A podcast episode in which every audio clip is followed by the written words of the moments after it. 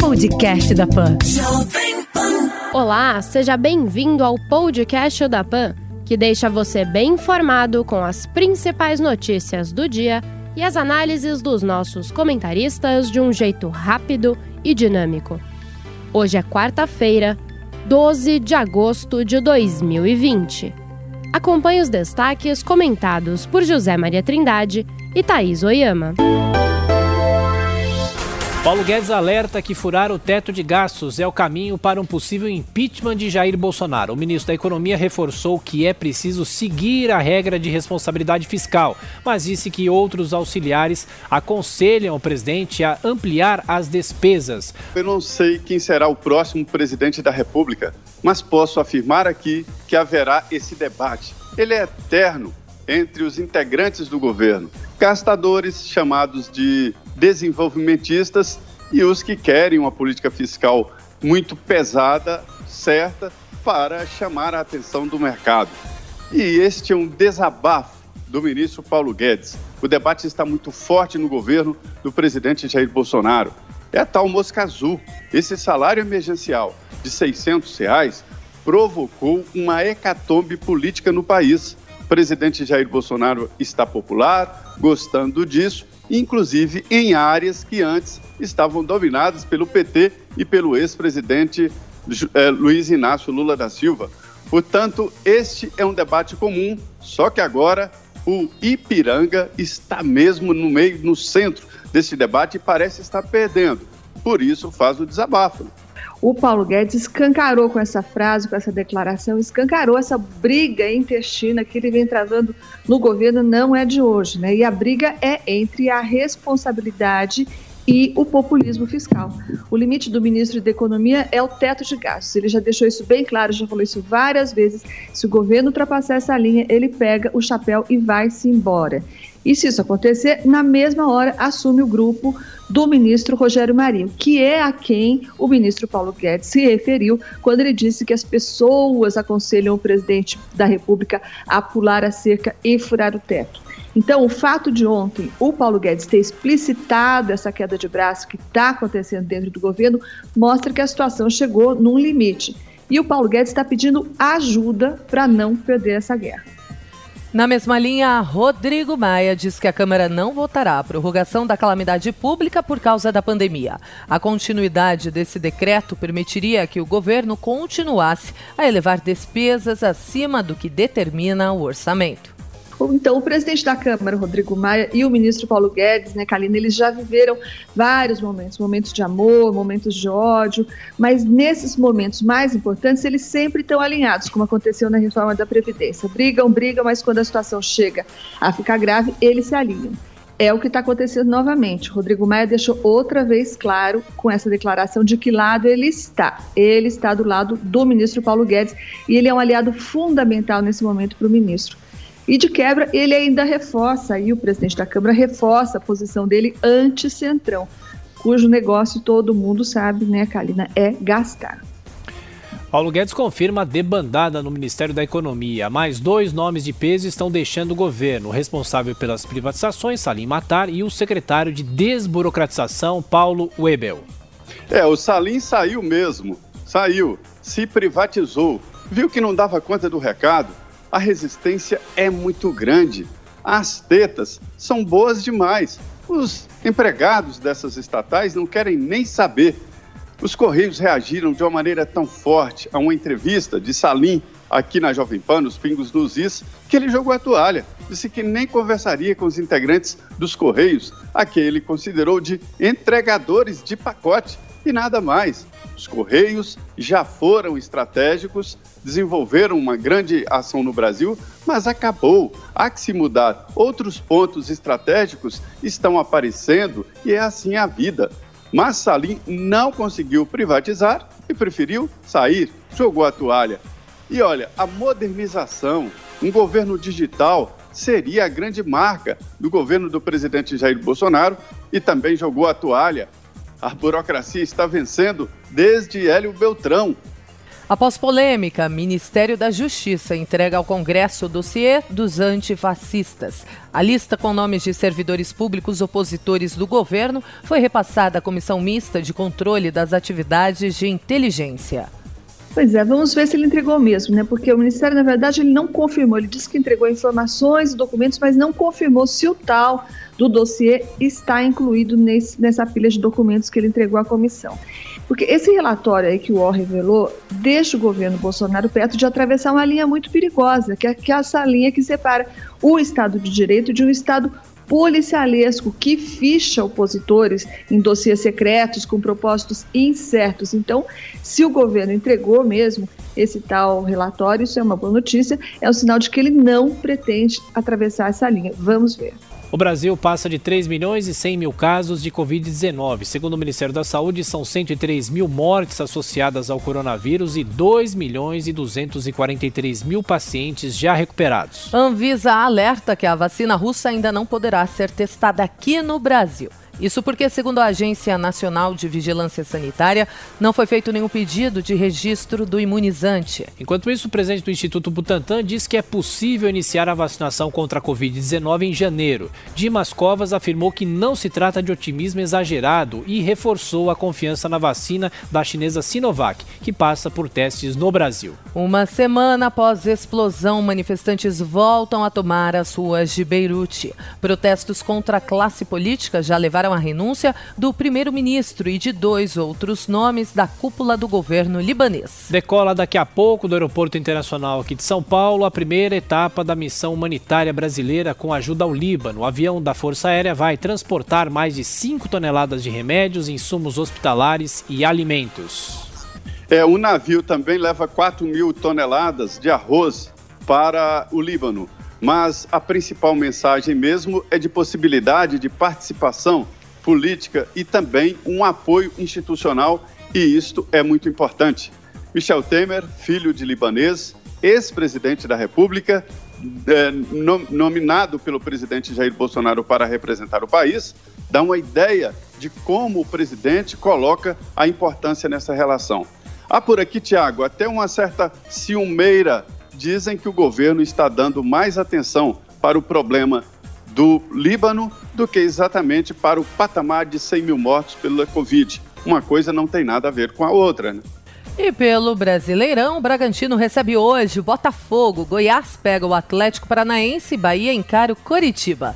O Corinthians estreia contra o Atlético Mineiro em BH. O Palmeiras pega o Fluminense no Rio, Ceará recebe o Grêmio e o atual campeão Flamengo joga contra o Atlético Goianiense.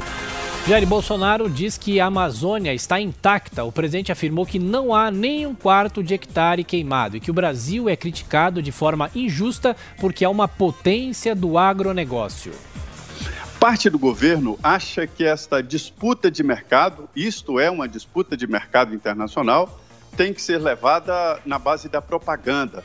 Um grupo foi até formado, o governo pensou em contratar escritórios no exterior especializados em imagem.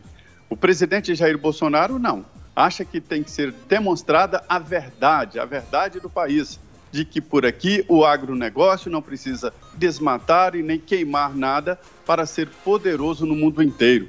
Então, esta luta entre a realidade e a imagem, tudo isso está sim interligado na economia o presidente Bolsonaro continua dando murro em ponta de faca, né? porque tem essa sigla ESG, que a gente já falou já aqui, ou ESG em inglês, que se refere ao compromisso ambiental das empresas e dos países e que passou a ser uma exigência de todos os investidores no mundo desenvolvido. Quem não seguir essas regras está fora do jogo.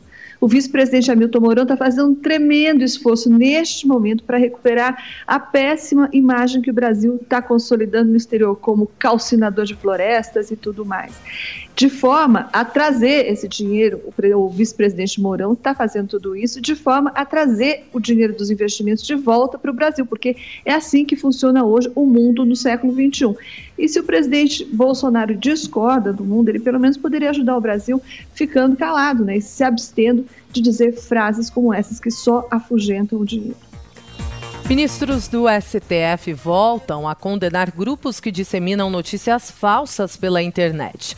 Nesta terça-feira, Carmen Lúcia e Luiz Roberto Barroso criticaram a ação de milícias digitais e defenderam uma reação aos ataques feitos contra instituições democráticas. Acho que a gente tem que tomar o cuidado, Kalina, para não confundir fake news com opiniões das quais a gente discorda, né? E também não confundir, como disse a ministra Carmen Lúcia, campanhas orquestradas e financiadas com o objetivo de destruir instituições, não confundir isso com crime de calúnia e difamação, que o Código Penal resolve. E não, não precisa enquadrar na Lei de Segurança Nacional, como fez o ministro Alexandre de Moraes. Né? O STF, vamos lembrar, ele é o guardião da Constituição, então ele tem de ser o primeiro a lembrar que o preço que se paga para viver em uma sociedade livre inclui ouvir também coisas infames e mesmo odiosas às vezes. O PDT pede ao Supremo Tribunal Federal o afastamento temporário de Paulo Guedes do Ministério da Economia. O partido alega que o ministro usa a posição no governo para atrapalhar a investigação sobre suspeitas de fraudes em fundos de pensão. Governo federal envia ao Congresso o projeto de lei para facilitar a navegação comercial pela costa brasileira. O Planalto avalia que a chamada navegação de cabotagem pode ser uma alternativa ao transporte rodoviário de cargas. Ô Kalina, o ministro-chefe da Casa Civil, Braga Neto, me disse que esse projeto é prioridade total do governo no Congresso Nacional. O presidente Jair Bolsonaro pretende jogar o peso ali do seu apoio e somar a outros que não apoiam o governo, mas apoiam a ideia, para regulamentar e facilitar o transporte eh, marítimo e também fluvial no Brasil. Os primeiros passos já foram dados com a possibilidade de portos privados no Brasil. Eh, o Brasil perde com o transporte com modal rodoviário, que é caro, é, provoca perdas de vida e de dinheiro, e não há outro caminho, um país tão grande. O modal de transporte de passageiro no Brasil tem como base, e será sempre assim, o transporte aéreo. E abrindo a possibilidade, uma regulamentação do transporte de cabotagem, o Brasil ganha, o Brasil tem uma costa imensa, né, que pode ser usada para transporte. Então, é uma situação que pode facilitar a vida do, do, do brasileiro, porque os produtos ficarão mais baratos. Este é um projeto importante para o governo e para o país. Pesquisa brasileira sugere que hormônio liberado durante exercícios físicos pode ajudar em casos da Covid-19. O trabalho feito na Unesp, em Botucatu, apontou que a substância irisina tem um efeito terapêutico sobre o coronavírus. Casa Branca fecha contrato de 1 bilhão e 500 milhões de dólares para comprar 100 milhões de doses de vacina contra a Covid-19 do laboratório Moderna Inc. Esse é o sexto acordo do tipo finalizado pelo governo americano desde maio. Apesar de crise, a Justiça de São Paulo quer aumento de 55% no orçamento de 2021. O Tribunal de Justiça do Estado propôs uma alta de 6 bilhões e 800 milhões de reais no repasse, que subiria para 14 bilhões e 500 milhões de reais. Ai, Tiago, essa é demais, né? No ano passado, o Tribunal de Justiça já tinha causado espanto quando anunciou que ia retomar um plano para construir um novo prédio para o Tribunal da Justiça para abrigar os gabinetes dos magistrados. Tudo isso ia custar simplesmente 1 bilhão e 200 mil reais. Daí, em fevereiro desse ano, o novo presidente teve o bom senso de dizer que, pelo menos durante a gestão dele, não ia ter construção de prédio nenhum. Agora, esse mesmo Tribunal de Justiça vem propor um aumento desse no momento de pandemia, no momento em que as empresas estão fechando, as pessoas estão perdendo emprego, todo mundo de calças curtas. É uma tremenda falta de pudor, né? para não dizer uma tremenda falta de senso de ridículo. Perícia descarta tiro acidental na morte de adolescente de 14 anos em Cuiabá. Análise descartou a possibilidade de tiro ter sido disparado sem que o gatilho fosse puxado, como contou à polícia uma amiga da vítima. Nos Estados Unidos, Joe Biden confirma Kamala Harris como candidata a vice-presidente pelo Partido Democrata. Após o anúncio, o presidente Donald Trump ironizou a escolha da senadora pelo estado da Califórnia, dizendo que ela seria a opção dele. Kamala soma votos e numa área em que o presidente Donald Trump disputa votos, é, é, voto a voto, disputa apoio muito importante. Kamala é uma ativista, tentou ser a candidata à presidência dos Estados Unidos e vem muito forte. É o caso de uma vice que é tão forte com, quanto o candidato. Olha, Tiago, quando comentávamos aqui a situação de Donald Trump, quando ele lançou a candidatura, que um seria um presidente reeleito com certeza, mas sempre com aquela história, a não ser que aconteça uma grande hecatombe política. E aconteceu. Ele já não é mais o presidente reeleito, como se achava antigamente. Está enfrentando dificuldades e o Biden está nas pesquisas se apresentando como o preferido nos Estados Unidos. Deve-se a isso a situação econômica do país e, evidentemente, esta, este furacão chamado pandemia mudou tudo, mudou o cenário. Eu diria que neste momento a situação está indefinida nos Estados Unidos. Também não é derrota certa para o Trump, não.